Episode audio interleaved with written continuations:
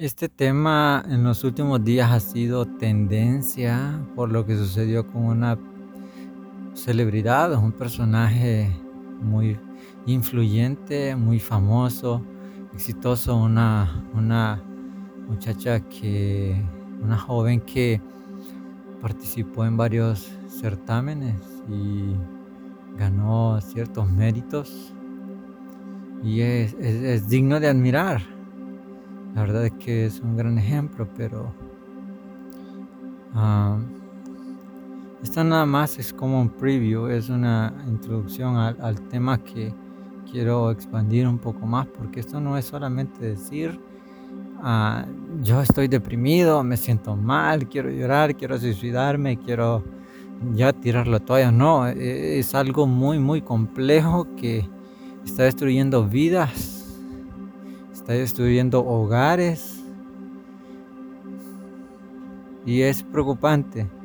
La verdad es que es muy, muy preocupante. Y algo que yo reflexioné en los últimos tres días.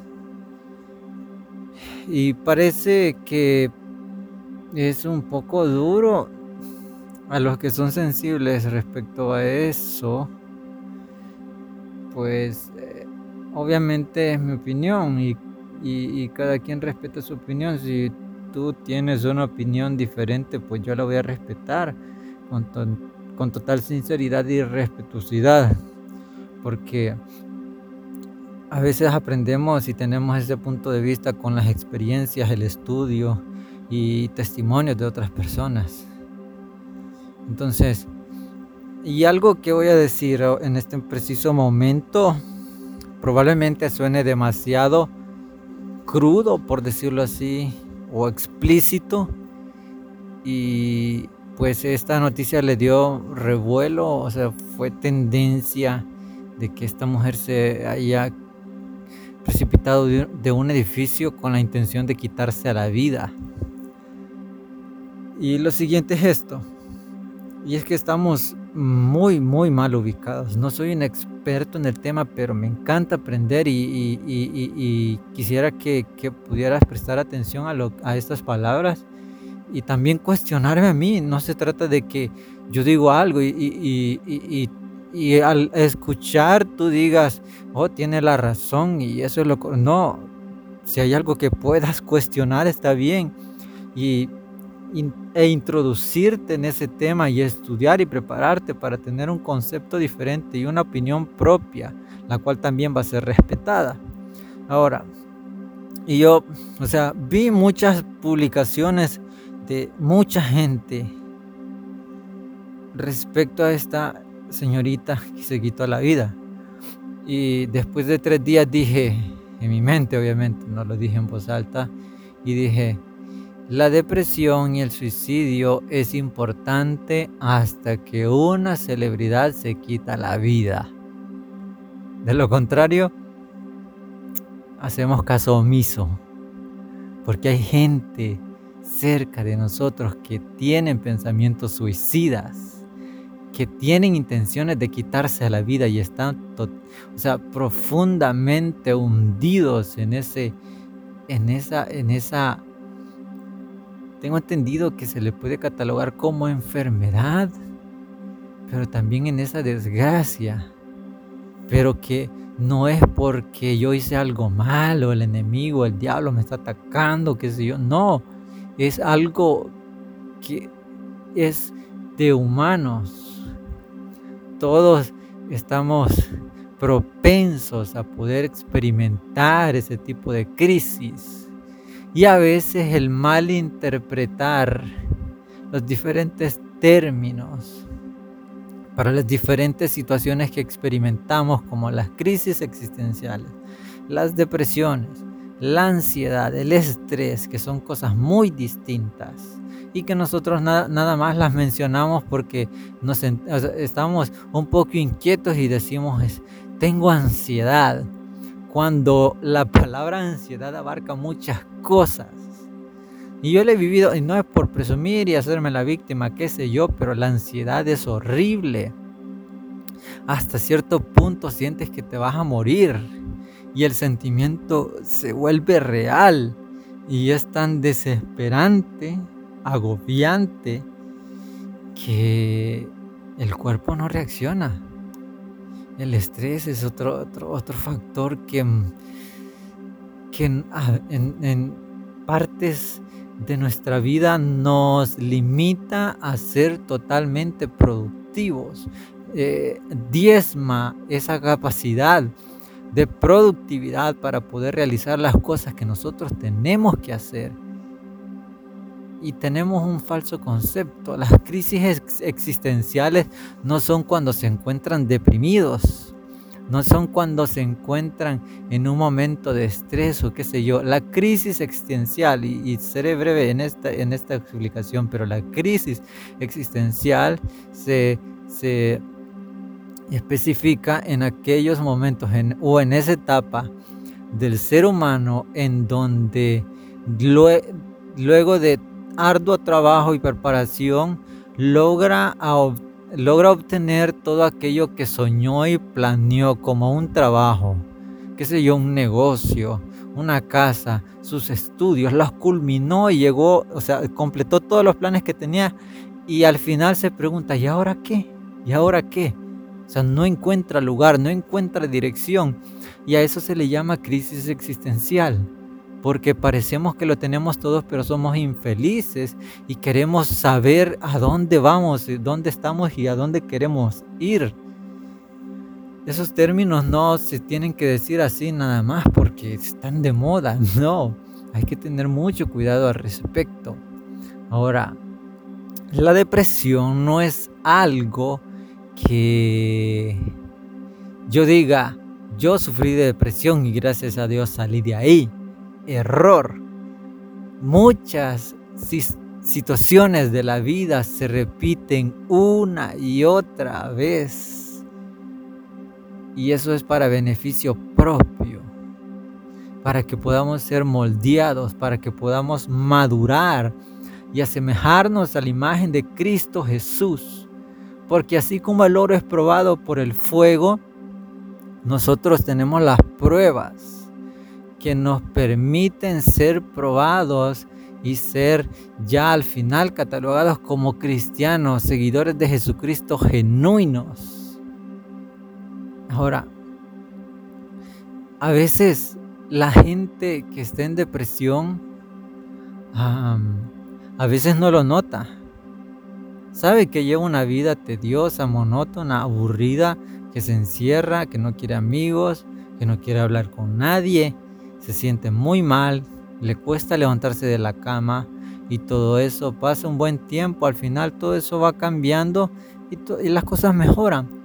Pero no se, da, no se dio cuenta que estuvo sumergida en depresión hasta que sale de ella. Y qué difícil es poder pelear una batalla en la que no sabes que estás sumergido. ¿Cómo pelear con la depresión si no sabes que tienes depresión? Ahora, a mí me pasó, y soy sincero en muchos de, estos podcasts, he sido totalmente sincero respecto a mis eh, experiencias y a mis emociones, a, las historias que son reales, porque no voy a, a ponerme a inventar cuentos, porque desde que empecé a hacer esto, el, sentir lo que Dios puso en mi corazón es poder compartir de lo que yo he vivido, he disfrutado y experimentado para que alguien más pueda experimentar, vivir y disfrutar de, de lo que yo disfruto, que es la verdad en Cristo Jesús, la salvación en Cristo Jesús. Y esa promesa de que un día vamos a estar en el cielo con nuestro Señor Jesucristo, adorándole por la eternidad, ya libres de toda angustia, depresión, ansiedad, crisis existenciales, todo eso que nos atormenta y que nos opaca en ocasiones, ya no va a estar. Y eso es, eso es un consuelo. Ahora, hay algo que, que en realidad este, e, es muy importante tomar en cuenta y hago un paréntesis en esto, porque vi publicaciones que, y no, es, no está mal, felicito a todas estas personas que, están dispuestas a escuchar los problemas de las demás personas, pero hay algo muy importante. Al final de esas publicaciones dice, si te sientes mal, triste, puedes hablar conmigo, aquí estoy para ti. Punto. Un stop ahí en ese momento, porque una persona en depresión se le es súper complicado abrir su corazón para expresar lo que siente. Es imposible, es, es, es tan difícil poder hacerlo, sino que antes la otra persona se abra. Y no es abrirse a, a, nada más a cumplir un compromiso, decirle, no, yo me sentía mal ayer, pero no, abrirse, lanzar esa confianza al corazón de la otra persona para que ella se sienta segura y hablar de sus conflictos internos, de sus problemas externos, para que de una forma muy eh, eh, específica podamos ayudarles y que sea eso eficaz el apoyo y la ayuda que estamos ofreciendo.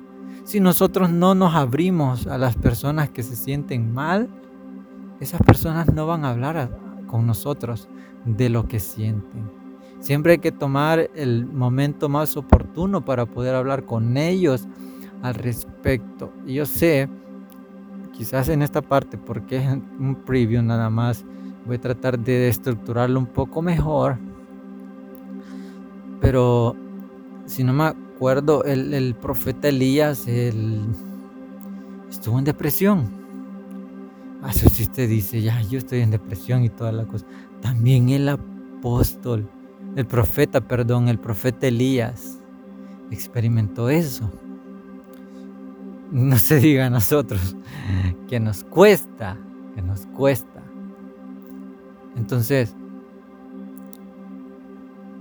hay que intentarlo. Si eres una persona depresiva, si ves algo en alguien que te llama la atención y te genera confianza, platícalo. Si tú eres una persona que sí en verdad está interesada en ayudar a otra persona para que se ah, este, no recupere, sino que se restablezca a su versión anterior, en donde era lleno, en donde estaba con más confianza, con más seguridad y se sentía más feliz y toda la cosa. A veces nos toca estar encima de la persona ahí insistiendo, ayudándole, escribiendo una y otra cosa para que vea que nos importa. Y eso, ese gesto, ese gesto de ciertas personas que, dedican su tiempo para preguntarnos cómo estamos, cómo nos sentimos. Esa gente que tiene ese corazón tan tierno. La verdad es que me he topado con algunas personas que en momentos muy oportunos me preguntan cómo me siento. Y en ciertas ocasiones sí tengo la libertad de decirles, no me siento bien. Me siento cansado no puedo dormir bien, no me puedo concentrar, me frustro. Gracias a Dios esos ataques de ansiedad se han disminuido en los últimos dos, tres meses. Son horribles. Y estoy tratando de continuar porque el año pasado estuve sumergido en un, en un nivel de depresión tan destructivo que no me di cuenta hasta que salí de ese proceso. Y me quedé boquiabierto y dije, estaba en depresión y no lo sabía. Qué terrible la verdad. Hay que tratar la forma de ser más empáticos. Esa es la palabra, empático. Hay que ponernos en el lugar de la otra persona no hay que decir las frases típicas, todo va a estar bien, hay que orar, sí, hay que orar y todo, y hay que creer que va a estar bien, pero no, hay que ir más allá. Hay que profundizar más, más allá porque esa persona nos importa. Y creo que lo dije al principio, pero la depresión y el suicidio no es importante hasta que una celebridad se suicida. En el país últimamente han habido suicidios trágicos que parten el corazón. En diciembre, si no mal recuerdo, o noviembre, no, no recuerdo la fecha, un amigo de la infancia, me acuerdo cuando estaba pequeño, tomó la decisión de quitarse la vida. Se fue a su trabajo de madrugada y preparó el lugar en donde se iba a quitar la vida y lastimosamente lo logró. Eso conmocionó mi corazón, mi vida, me partió el alma a saber que un amigo de hace años, que yo lo vi como un niño, se quitó la vida y a veces estamos tan distraídos con lo que nos rodea a nuestro alrededor, con nuestros planes, con nuestros deseos, que decimos que quiero conseguir carro, que quiero conseguir moto, casa, novia, esposa, iglesia, un ministerio, quiero ser parte de la iglesia en esto y lo otro, pero a veces olvidamos a aquellas personas que están gritando que los busquen y les ayuden. Y yo le, le, pido a Dios que, que me use porque hay gente ahí en la calle, hay jóvenes que necesitan que alguien les hable desde el corazón a su corazón con la ayuda del Espíritu Santo para que algo maravilloso pueda suceder. La verdad es que necesitamos un corazón tierno, un corazón sensible. Y yo te animo, voy a continuar este tema ya con mucho más tiempo, pero te a que nos pongamos en los zapatos de estas personas. Hay gente, usted puede decir, ah, los más propensos para quitarse la vida son los que están sumergidos en vicios. Solo ponga atención a una madre de familia con dos, tres o cuatro hijos sin apoyo paterno y escasez de trabajo.